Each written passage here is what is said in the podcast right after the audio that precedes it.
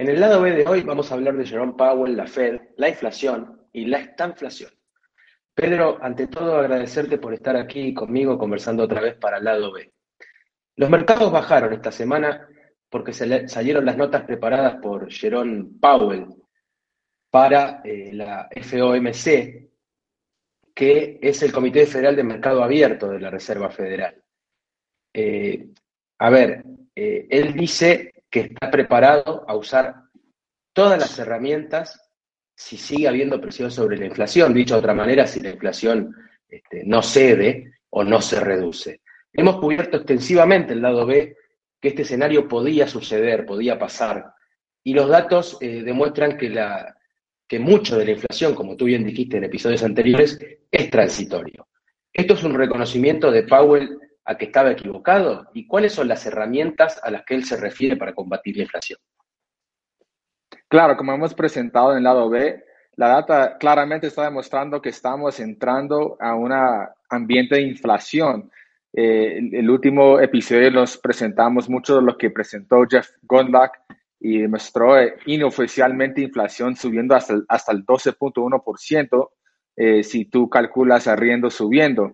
Entonces, eh, Powell está claramente muy atrasado en su reconocimiento de inflación y él está hasta ahora eh, empezando a aceptar públicamente que mucha de esa inflación que estamos viendo es, está mucho más grande y durando mucho más tiempo que el, el anticipado.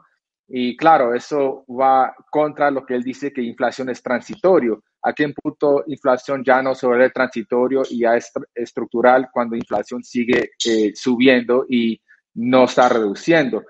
Entonces, él está diciendo en, en, en, parte de sus eh, eh, notas preparadas, porque tú sabes, muchas veces en esas reuniones no lo dan duro con las preguntas sobre inflación como lo deberían, como muchos de los datos que estamos viendo en Jeff Gonlack no lo están presentando a, a Jerome Powell para confrontarlo con ese data. Y claramente no le conviene porque esas preguntas eh, difíciles tienen respuestas difíciles. Y si él públicamente dice que son las respuestas difíciles, difíciles eh, puede eh, interrumpir los mercados y aumentar las tasas de intereses que no le conviene a los Estados Unidos porque cuando ellos están manejando déficits y están utilizando préstamos para eh, financiar esos déficits, no le conviene tener tasas de intereses altas. Entonces, eh, la mejor eh, respuesta que está haciendo Jerome Powell es utilizando una herramienta que se llama Forward Guidance. Y Forward Guidance es prácticamente mucha charla. Es simplemente tratar de ser un charlatán y calmar los mercados, las expectativas con inflación, diciéndoles que la inflación es transitorio, que no hay que preocuparse, que eso va mucha de esa inflación se va a reducir y con eso se espera que los mercados lo creen, los empresarios lo creen y, y, no empiecen a aumentar precios y, hacen que esa inflación se materialice a una realidad. Entonces, segundo parte de tu respuesta sobre las herramientas que él tiene él, pues es subir la tasa de intereses. Entonces, la manera de calmar inflación es subir la tasa de intereses, es sacar liquidez de los mercados. Entonces, la misma manera que tú haces para estimular la economía y, es bajar tasas de intereses, pues la, misma manera que quieres cuando eh, reducir inflación, reducir eh, la velocidad de la economía, es subir la tasa de intereses. Obviamente, eso le pone en una posición muy desagradable eh, tener que pelear inflación a la misma vez reducir el crecimiento de la economía durante un tiempo cuando tenemos eh, incertidumbre con la pandemia y los diferentes variantes de Delta variante que puede perjudicar la economía. Por eso él están, eh, y, con ese eh, desarrollo de la pandemia, de la cobertura políticamente para seguir tratando de, de, de, utilizar la excusa que todavía no quieren subir la tasa de intereses y no están preparando. Pero al frente de toda esta inflación, él está tratando de, por lo menos reconocer que sí está dispuesto a utilizar esas, herramientas y cuando eh, salió esto público, claramente los mercados reaccionaron negativamente con esa noticia. Ahora, si él se resiste a subir las tasas de interés, pero al mismo tiempo empieza a reducir la compra de bonos, ¿A qué sectores afecta y qué sectores son los que se benefician? Entonces, una de las cosas que él está tratando de decir es que él va, él está reconociendo que, pues, que la economía está mucho mejor.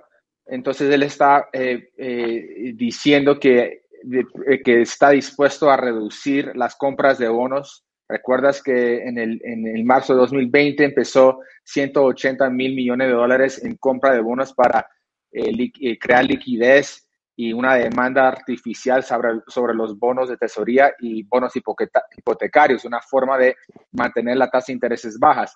Entonces él está diciendo, pues ya, ya eso es una herramienta demasiadamente agresiva que normalmente solamente se usa durante tiempos de crisis, que lo empezó Ben, ben Bernanke en 2008. Entonces él está ahora utilizando esa herramienta de otro nivel de agresividad. Entonces ya es difícil de seguir justificando, seguir eh, eh, siguiendo esos compras de, bonos. Entonces él está diciendo que, eh, que de pronto va a reducir la compra de bonos hasta eh, eh, terminar el 2022, que fue parte de las razones que los mercados se, reaccionaron tan negativa este, este, esta semana. Entonces, puedes crear un ambiente donde él sigue tratando de sostener la tasa de intereses ah, de corto plazo bajo pero sin comprar las, los bonos de tesoría, que eso es una manera de afectar la tasa de intereses de largo plazo, porque recuerda que la, de la tasa de interés de largo plazo lo manejan más los mercados. Los mercados dicen que, dónde va la tasa de largo plazo, pero sigue influido con, con eh, los bancos centrales porque ellos pueden entrar a los mercados privados y tratar de comprar muchos de esos bonos que, como de tesorías de 10 años en el mercado secundario y eso crea una demanda artificial y, empieza a reducir la, tasa de interés. Entonces, ¿qué pasó cuando tú, cuando Jerome Powell, dijo eso? Pues la tasa de intereses de, de la tesoría brincó hacia arriba hasta el 1.5 y medio por uno y medio por ciento.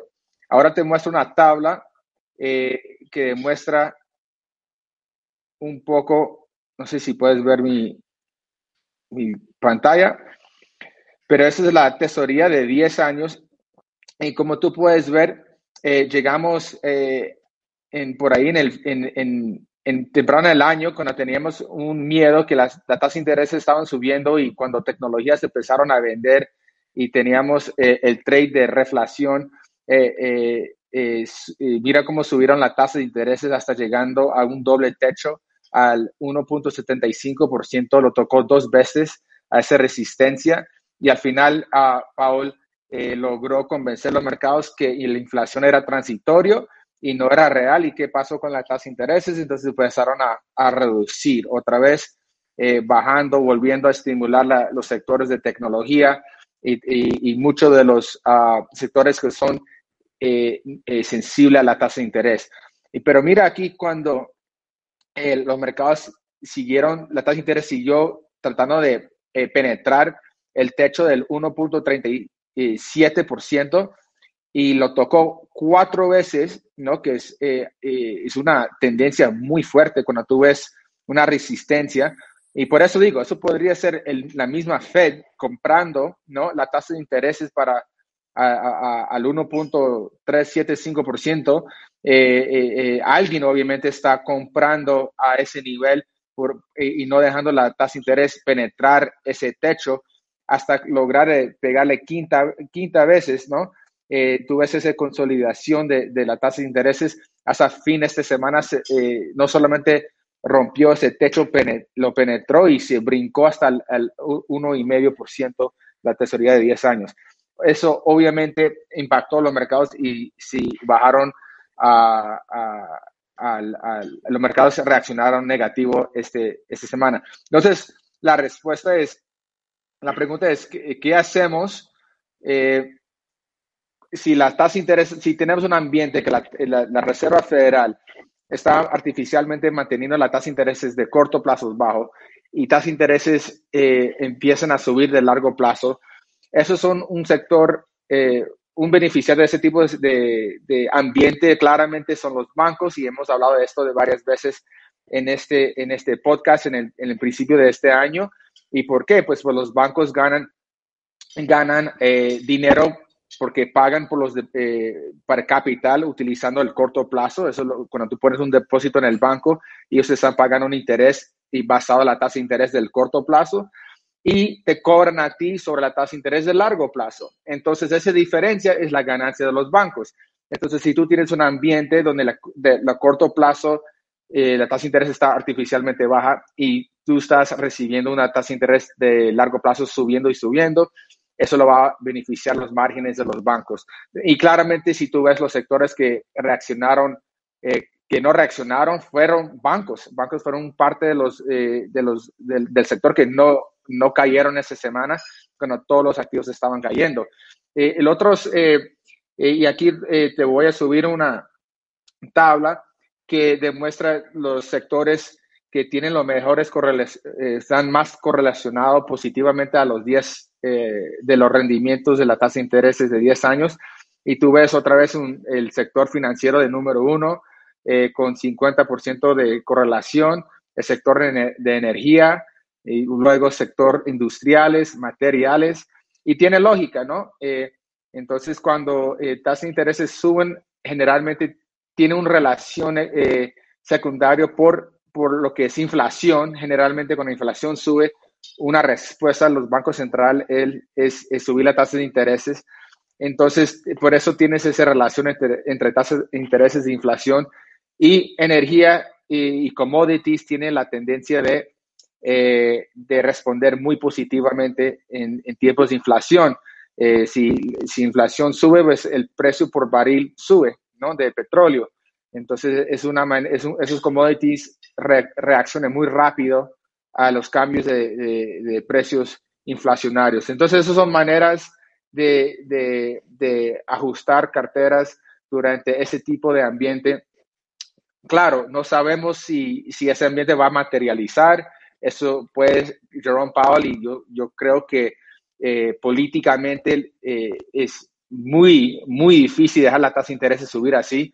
Entonces, yo creo que hay un gran, gran chance que lo, eh, Jerome Powell va a devolver a la, al, al eh, pandonio, a la, a la, plataforma y convencer al público que, eh, que la inflación no es tan grave, sería muy extremo para ellos bajar la tasa de intereses para calmar los mercados y podemos ver otra vez un reverso como hemos visto en, en el principio del año donde la tasa de intereses volvieron a bajar. Y, y claramente tú, uno de los sectores más perjudicados en eso son tecnología entonces, hemos visto mucho eh, eh, subida en el sector de tecnología y mucho de eso tiene que ver porque eh, los mercados, el valor de las acciones es hecho por el, futuro ingresos de la empresa. Eso es lo que hace el, valor de la, de la acción, ¿no? Entonces, tú estás descontando los futuros ingresos de esa empresa. Entonces, la tasa de interés que tú utilizas para descontar esos futuros ingresos, eh, mucho de eso está creado por la tasa de interés de la tesoría, ¿no? Y, también por el riesgo. Entonces, cuando la tasa de interés suba, ¿no? De 10 años, por ejemplo, que es un, eh, se llama el risk-free rate, ¿no? Cuando esa tasa de interés suba, entonces tú estás descontando más uh, fuerte a los futuros ingresos. Entonces, empresas como tecnología que son más especulativas, que no están generando eh, ingresos o una ganancia hasta más en el futuro, entonces más castigado va a estar esos eh, ingresos del futuro y más golpeado va a estar el múltiple de esos, eh, de, esos uh, del precio de los acciones. Por eso tú, ves el precio de tecnología muy sensible a, esos movimientos de la tasa de interés de largo plazo. Pedro, eh, confieso esto que te voy a preguntar no está para nada arreglado porque no sé exactamente qué piensas al respecto, pero me gustaría una respuesta breve, porque sé que, te gusta mucho pensarlo. No sé si tienes una idea formada, pero la pregunta que te hago es simple y breve. Este, ¿Tienes una idea de qué harías tú si fuera Jerome Powell hoy, ya, con esta realidad de Estados Unidos? Uf, muy difícil, porque, y eso es lo que, eh, es, que dice Jerome Powell en el testimonio hoy. Él dijo, si llega a subir inflación, cuando le preguntaron qué pasaría si, si no fuera transitorio esta inflación, eh, en, en, sus palabras, eh, there will be difficult trade-offs, que va a tener unos intercambios muy difíciles. Y eso significa es eh, desplomar controlar inflación y, desplomar la economía y, hacer algo de Paul Volcker y, mandar la economía a un tipo de 1930, eh, una depresión de ese nivel, o, jugar la política. Eh, la realidad, ¿qué es lo mejor para eh, los Estados Unidos y para la gente en el futuro? Es, ah, es subir la tasa de intereses, tener un reset, eh, forzar a, sacar todo ese capital mal invertido por durante todas sus décadas de, artificialmente manteniendo las tasas de intereses bajas, eh, enforzar una economía, una recesión, dejar que se sana, eh, que, la economía se sana orgánicamente sin el Banco Central intervenir Um, y, y, y, utilizar ese tiempo para reorganizar familias, reorganizar, empresas. Obviamente sería muy brusco eso y, no creo que me vuelvan a elegir los demócratas si fuera Jerome Powell y, daría esa ese, eh, solución.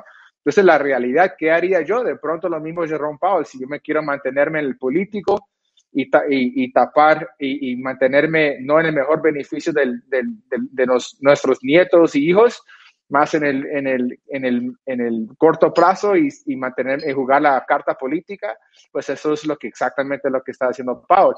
Tratar de controlar la situación, extenderlo lo más largo posible, dejar que los demócratas se eligen y tratar de, de, de suavizar eh, este golpe que podría pasar con, con, subir la tasa de intereses con, eh, durante este tiempo con, que tenemos tanta eh, deuda en, el sistema. Bueno, sí, queda claro que esto no es solo un tema de lo que uno, este, por su experiencia este, o por la práctica, opine, sino que aquí también está todo atravesado por la política, ¿no? Que es el arte de lo posible. Así que bueno, Pedro, eh, te agradezco mucho, como siempre, por esta participación en el lado B y seguimos la semana próxima. Listo, Juanma, hasta la próxima. Gracias por todo. La información presentada en este podcast se constituye de opiniones y puntos de vista personales de quienes hablan y no debe considerarse como una descripción de los servicios de asesoramiento prestados por Brickell Financial Group, Pedro Gómez o quien les habla, Juan Manuel Mitidiero, a sus clientes. Nada en este podcast constituye un consejo de inversión, datos de rendimiento o cualquier recomendación de que cualquier valor, cartera de valores, transacción o estrategia de inversión en particular sea adecuada para una persona específica. La información de mercado es impersonal y no se adapta a las circunstancias o las necesidades de inversión de ninguna persona específica. Cualquier mención de un instrumento en particular y los datos de rendimiento relacionados no es una recomendación para comprar o vender ese instrumento.